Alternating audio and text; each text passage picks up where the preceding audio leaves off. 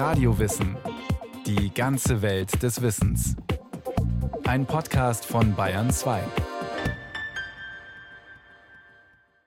Die Amsel ist eigentlich ein Waldvogel, der im Winter in den Süden zieht. Inzwischen lebt sie aber auch in den Städten und bleibt im Winter hier. Und sie ist auch einer der Singvögel, die man im Frühling am häufigsten und mit am lautesten hören kann. Die Amsel ist eine begnadete Sängerin. Genauer die Amselmännchen, die mit dem schwarzen Gefieder und dem leuchtend gelben Schnabel.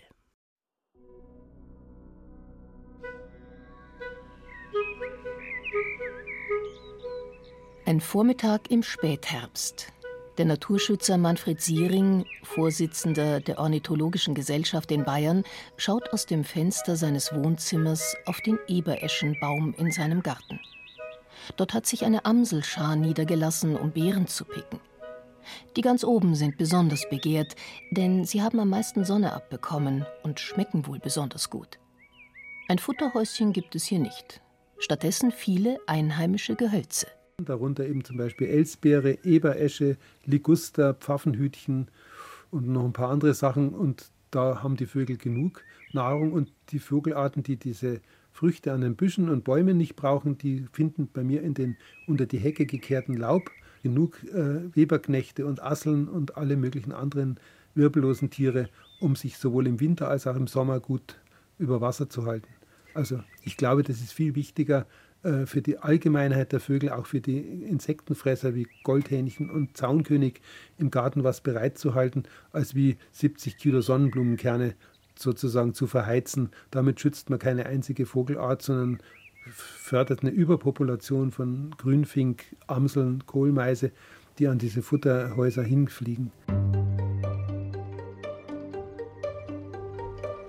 Die Amselschar in Manfred Sierings Garten könnte aus dem kalten Sibirien stammen und auf der Durchreise Richtung Iberische Halbinsel oder Italien sein. 150 Kilometer etwa fliegen die Zugvögel pro Nacht. Tagsüber tanken sie Kraft und schlagen sich die Bäuche voll. Auch mitteleuropäische Amseln ziehen Richtung Süden, wenn sie im kalten Wald leben. Ländliche Gartenamseln entscheiden sich mal so, mal so. Und dann gibt es noch die Stadtamsel.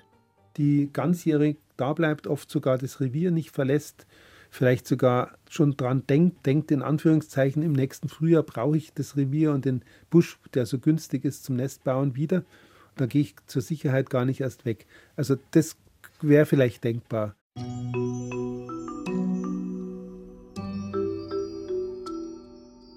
Amseln sind ziemlich robust und anpassungsfähig. Sie werden zwischen fünf und zehn Jahre alt, in Gefangenschaft manchmal auch noch älter. Der wissenschaftliche Name Turdus merula kennzeichnet diese Vögel als eine zur Familie der Drosseln, lateinisch Turdidae, gehörende Art. Die Amsel ist der am weitesten verbreitete Vogel Europas, kommt aber auch in Teilen Asiens und Nordafrikas vor und wurde auch in Neuseeland und Australien eingebürgert. Man kann Männchen und Weibchen sehr gut unterscheiden.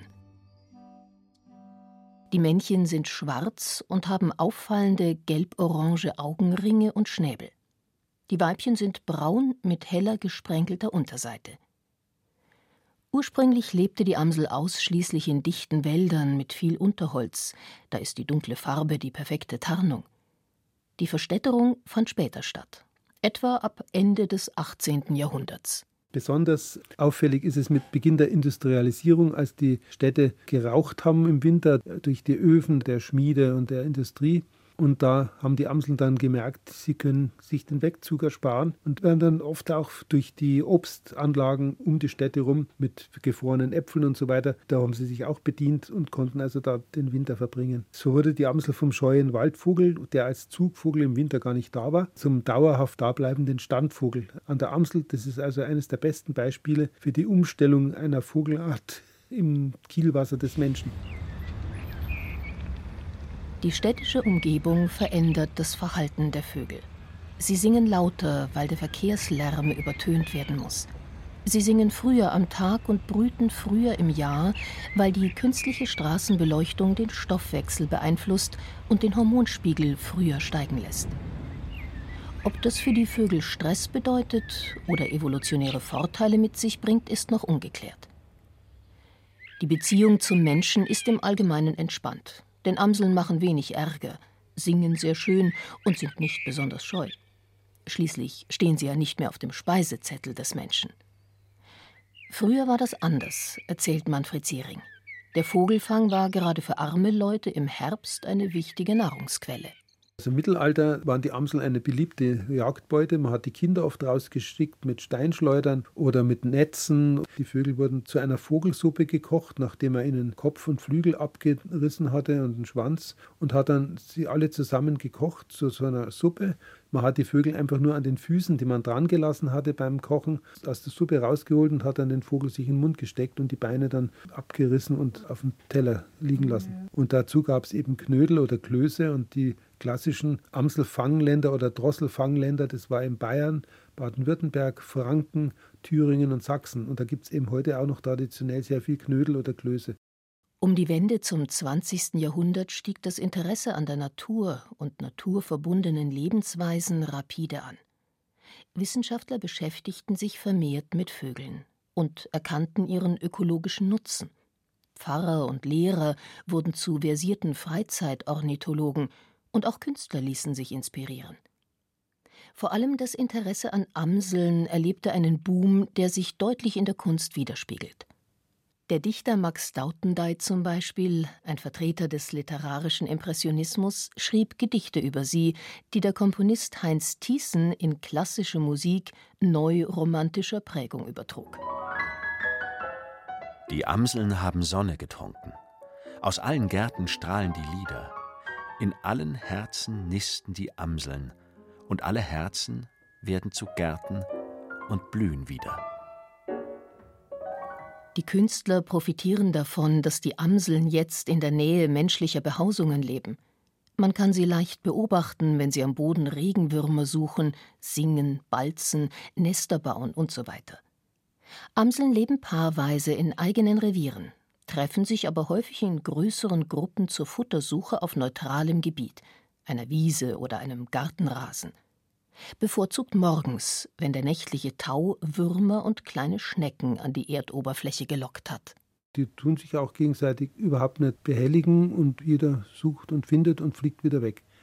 Anders ist natürlich im, im Revier selbst, das ist meistens das Nestumfeld, das sind vielleicht so 100 Quadratmeter, da wird auf keinen Fall eine fremde Amsel geduldet, nur Männchen und Weibchen, die dürfen da sein und ansonsten greifen sofort die Reviereigentümer einen Eindringling der gleichen Art an. Wenn natürlich dort eine Singdrossel ist, die wird geduldet. Die hat andere Nahrungsinteressen, die wird ignoriert. Die werden ja auch leicht vertrieben werden von der deutlich größeren Amsel, passiert aber nicht. Die Amseln auf dem Rasen hüpfen, halten an, legen den Kopf schief, stoßen zu, haben einen Wurm im Schnabel hüpfen und lauern erneut, bis der Schnabel nichts mehr fassen kann. Sehen, spüren oder hören sie die Würmer? Wahrscheinlich spielen alle drei Sinne eine Rolle, nimmt die Wissenschaft heute an. Die großen runden Augen, die auf geringe Distanz besser sehen als Menschenaugen, die Tastrezeptoren an den Füßen, die die Bewegung des Wurms unter der Erde erfühlen, und auch die Ohren, die das Geräusch der winzigen Borsten hören, über die so ein Wurm verfügt. Mit denen kann er sich übrigens auch in der Erde festklammern, wenn ihn jemand herausziehen will.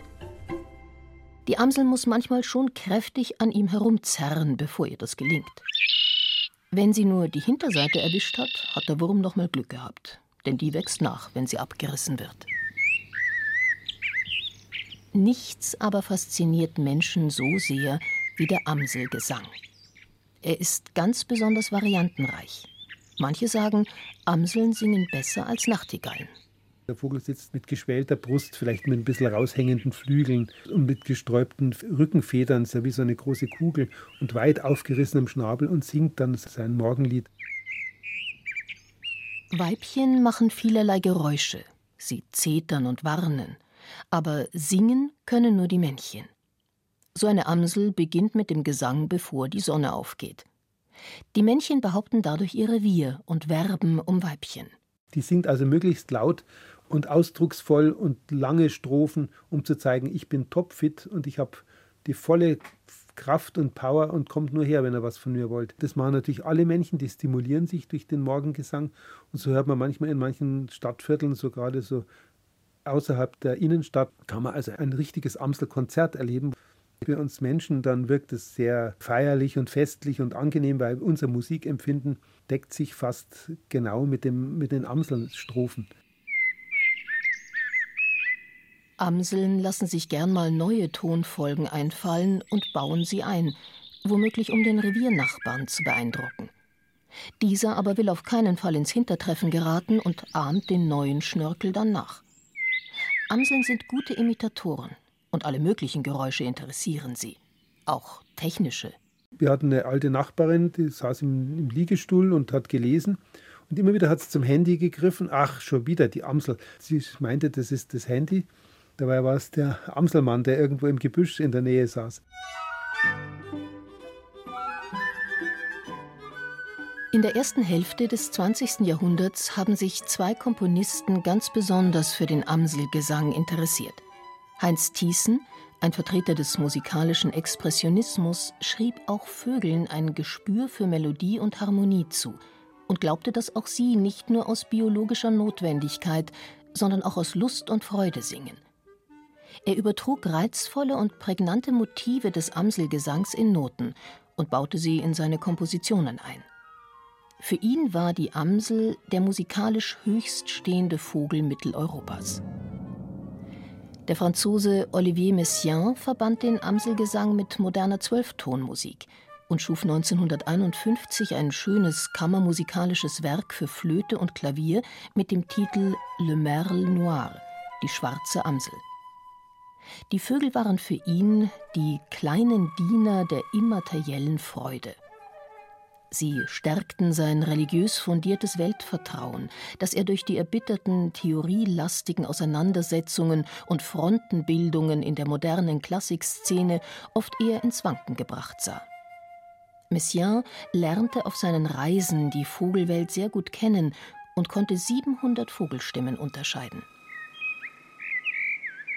Der Amselgesang hat für Menschen aus verschiedenen Gründen etwas Magisches. Erstens, weil er das Ende des Winters einleitet. Der Testosteronspiegel der Männchen ist im Frühjahr besonders hoch und steigert die Sangesfreude. Zweitens, weil er im Tagesablauf mit dem Auftauchen und Schwinden des Lichts in Beziehung steht. Drittens, weil er dazu dient, Rivalitäten unter Männern zu regulieren und Reviergrenzen zu sichern. Und viertens, weil er die Weibchen als Kunstrichterinnen ins Spiel bringt denn die spitzen sehr genau die Ohren und von ihrem Urteil hängt einiges ab. Die sind ja auch voller Östrogen und wollen ja sich paaren und brüten. Und die sind natürlich darauf geeicht, den schönsten und ausführlichsten Gesang äh, da sich hinzunähern und zu schauen, wie schaut er denn aus. Und wenn so ein Männchen dann äh, als pralle Schönheit mit seinem knallorangen Schnabel, diesen gelben Augenringen und diesen schwarz glänzenden Füßen, wenn der dann noch so prachtvoll singen kann, dann schmelzen die dahin. Der hohe Testosteronspiegel der Männchen steigert aber nicht nur die Intensität des Sängerwettbewerbs, sondern auch die Kampfbereitschaft. Im Frühling sind die Amseln nur auf Streit aus. Bei der hohen Amseldichte, die wir in unserer Kulturlandschaft, in den Gärten heute haben, kommt es natürlich zu permanenten Kämpfen. Und ich habe mehrmals schon erlebt, dass so ineinander verknäulte Amselmännchen dann überfahren werden vom Verkehr, weil die überhaupt nicht darauf achten, die Kugeln da umeinander, ineinander verbissen und dann kommt ein Auto daher und kann nicht mehr bremsen und beide sind platt gefahren. Hat ein Männchen sich durchgesetzt, beginnt die Balz.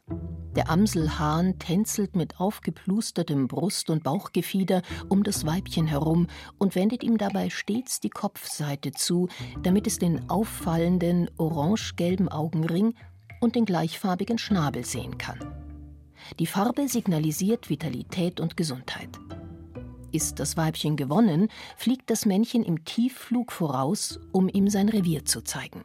Wo er schon in seinem Revier so ein bisschen Büsche ausgekundschaftet hat, die dicht und dornig sind, wo also ein guter Neststandort ist. Die Männchen, die legen dann schon ein bisschen eine Vorentscheidung fest, vielleicht drei, vier Nestplätze in dem Revier, wo man brüten kann. Und die Weibchen, die, die deuten dann an, da, dann bauen wir gemeinsam. Und sie baut dann meistens ganz allein und er besingt sie aber die ganze Zeit und unterhält sie und beschirmt sie, damit sie sich nicht mit einem anderen Männchen paart. Die versuchen dann immer so Seitensprünge. Deswegen ist es nicht immer sicher, dass alle Jungen von dem einen Vater sind. Trotzdem gehen die Paare feste Bindungen ein, die eine Brutperiode dauert, manchmal auch länger. Man weiß von beringten Amseln in Gärten, die, die man also wirklich dann individuell gut markieren und über Jahre hinweg beobachten kann, dass manche Weibchen immer im gleichen Garten brüten und auch bei den Männchen ist es so.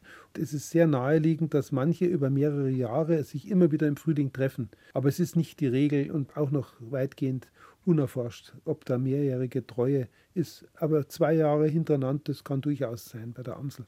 Beim Nestbau verwendet das Weibchen Moos, Zweige, Flechten und Laub, kleidet die Mulde mit feuchtem Schlamm aus und polstert sie mit Blättern und dünnen Grashalmen.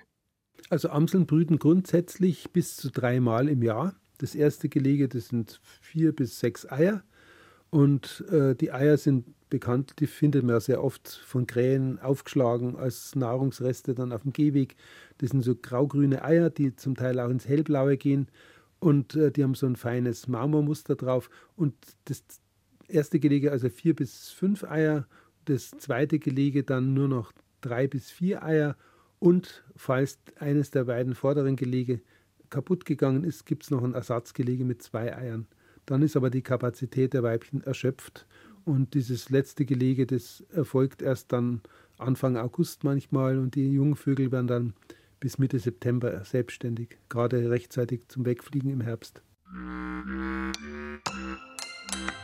Nach zwei Wochen etwa schlüpfen die Jungen und sperren gierig die Schnäbel auf und betteln um Würmer. Das Männchen hilft beim Suchen und Füttern, vor allem wenn die Jungen noch unbefiedert sind und das Weibchen sie wärmen und vor Beutegreifern schützen muss. Auch wenn die Jungen flügge geworden sind, erfahren sie noch die Fürsorge der Eltern. Sie müssen ja einiges lernen. Eltern nehmen den Jungvogel ins Schlepptau und erzählen ihm, Achtung, Sperber ins Gebüsch, bewegungslos im Gebüsch warten, bis der Luftalarm vorbei ist oder der Katze hoch in den Busch rauf, mindestens 2,50 Meter und dann kannst du auf die Katze schimpfen mit dem Tück, Tück, Tück, Tück. Und damit lehren die ihre Jungen eben den Umgang mit verschiedenen Beutegreifern. muss ein Fuchs anders äh, berücksichtigen als eine Hauskatze, die hochspringen und klettern kann.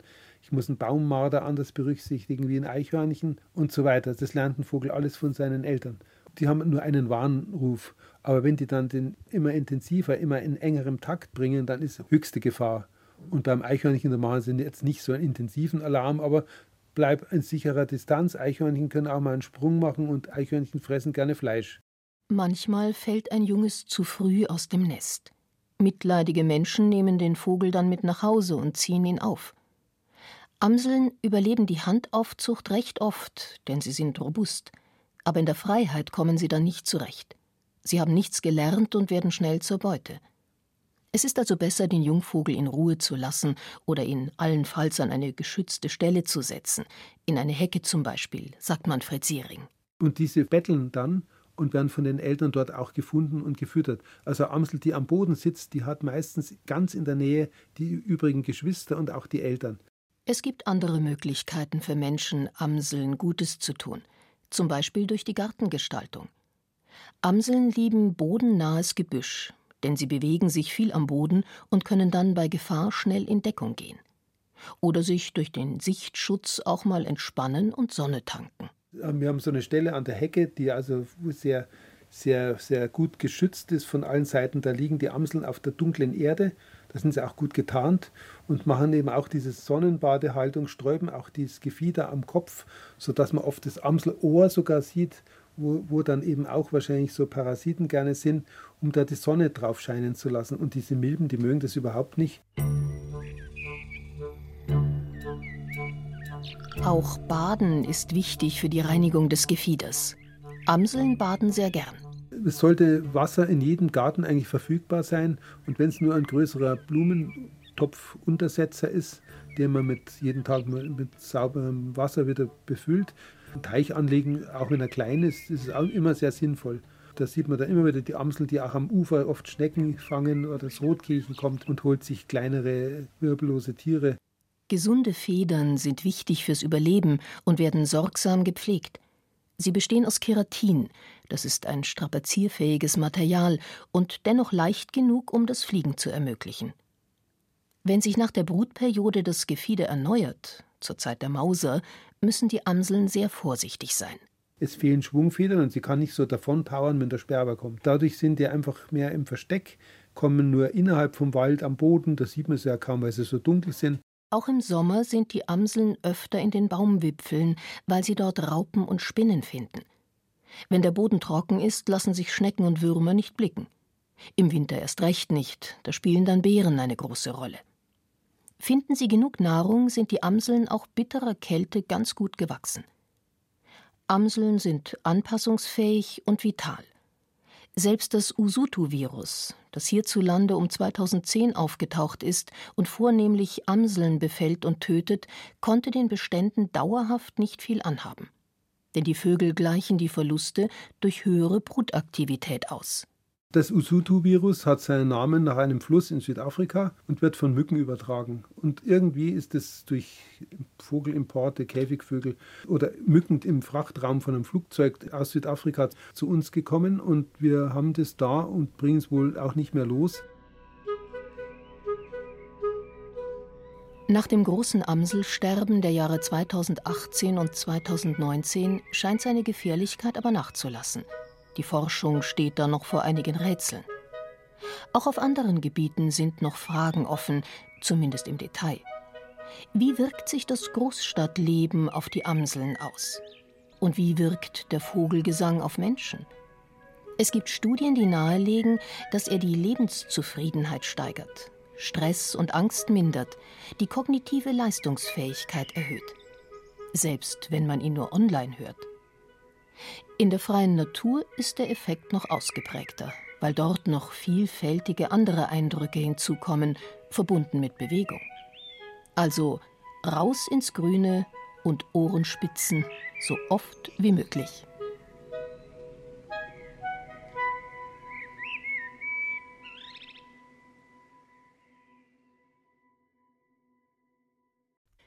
Amsel, Brigitte Kohn über den Vogel, der so schön singen kann. Und natürlich gibt's da noch viel mehr spannendes Geflügel im Radiowissen-Podcast, vom Wiedehopf über den Kuckuck bis zum Auerhuhn. Alle zu finden in der ARD-Audiothek und überall, wo es Podcasts gibt.